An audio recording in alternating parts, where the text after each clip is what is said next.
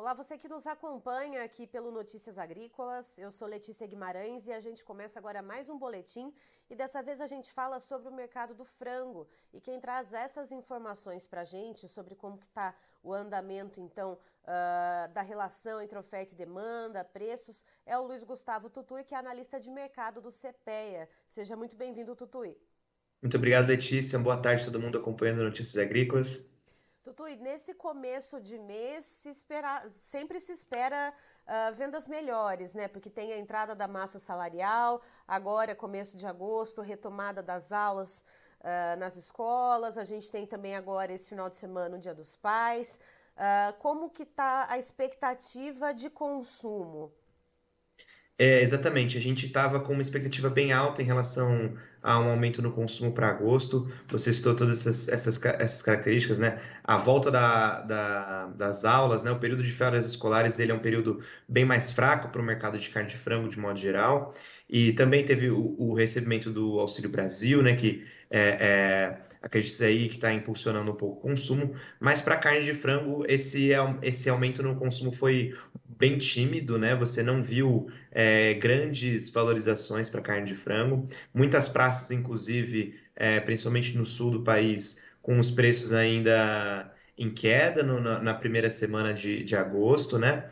E mas é, de modo geral, sim, você tem vendas, vendas é, é, um volume de vendas maior, né? principalmente aqui no estado de São Paulo. E Tutu, o que, que aconteceu que essa demanda ela, ela não veio tão aquecida quanto se esperava? Uh, houve algum fator ou uh, alguma outra proteína concorrente que tenha tirado um pouco da competitividade da carne de frango? É, exatamente. É, como você falou, tem o feriado Dia dos Pais, mas a carne de frango ela não é uma, uma carne que tradicionalmente né, aumenta a sazonalidade dela em períodos festivos, pelo contrário, né? É, o, o, consumidor ele tende a, a, procurar um pouco mais ou a carne suína, ou, ou mas principalmente a carne bovina, né? É, então, sim, você tem, você está tendo um aumento bem forte para alguns produtos de, de carne suína é, agora nesse, nesse mesmo período, também por conta do clima mais frio, né? O clima mais frio, ele favorece um pouco aí o consumo de carne suína, é o, o grande momento da, da, da, da carne suína brilhar, digamos assim, né? E, e acaba, então, competindo um pouco mais, sim, com, com essa carne de frango.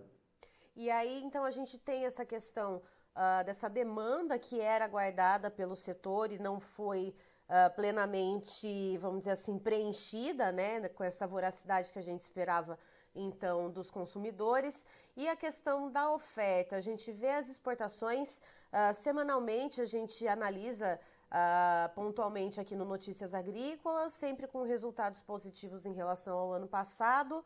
Uh, mas isso com o contexto que a gente tem agora, dessa demanda um pouco mais fraca, como é que fica, então, a questão do escoamento do produto, da oferta interna?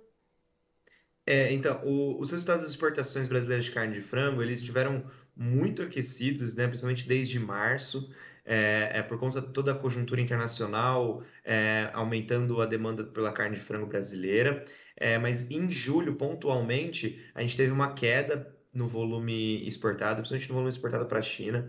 É, a gente já começou agosto, né? As parciais que a gente tem de agosto de exportação já estão bem elevadas novamente, mas em julho teve uma queda forte, é, pontual, né, para as exportações. A gente acredita aí que isso tenha gerado aí uma maior disponibilidade de carne de frango no mercado. É, você teve aí uma sobreoferta, né, por conta disso, e isso também prejudicou essa entrada para o mês de agosto, né? Como eu falei, é, principalmente nas praças do sul, a gente tem ouvido muito que a oferta de carne de frango está bem elevada, e são as principais praças exportadoras, né? Paraná, Rio Grande do Sul. Então, é, a gente acredita assim que essa, essa queda nessa, nessa, nessas exportações criou um cenário de, de oferta elevada de carne de frango aqui no Brasil. Certo. E aí, em relação aos preços, Tutu, você comentou uh, que nas praças no sul do país tem um movimento de queda. Uh, como que estão as outras regiões do país, né? Se a gente conseguir trazer essa realidade, então, para quem está nos assistindo.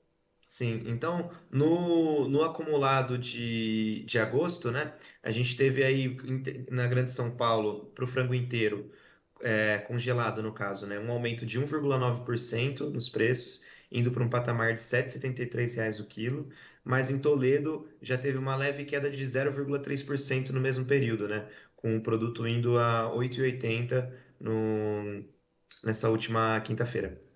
Certo. E, e o que, que diferencia né, essas praças uma da outra, Gustavo? Só para a gente conseguir estabelecer né, essa relação. Por que, que então a gente tem esse, esse movimento na região sul do país com um viés mais de queda e um viés aí de uma certa sustentação até uh, um pouquinho de alta aqui no sudeste?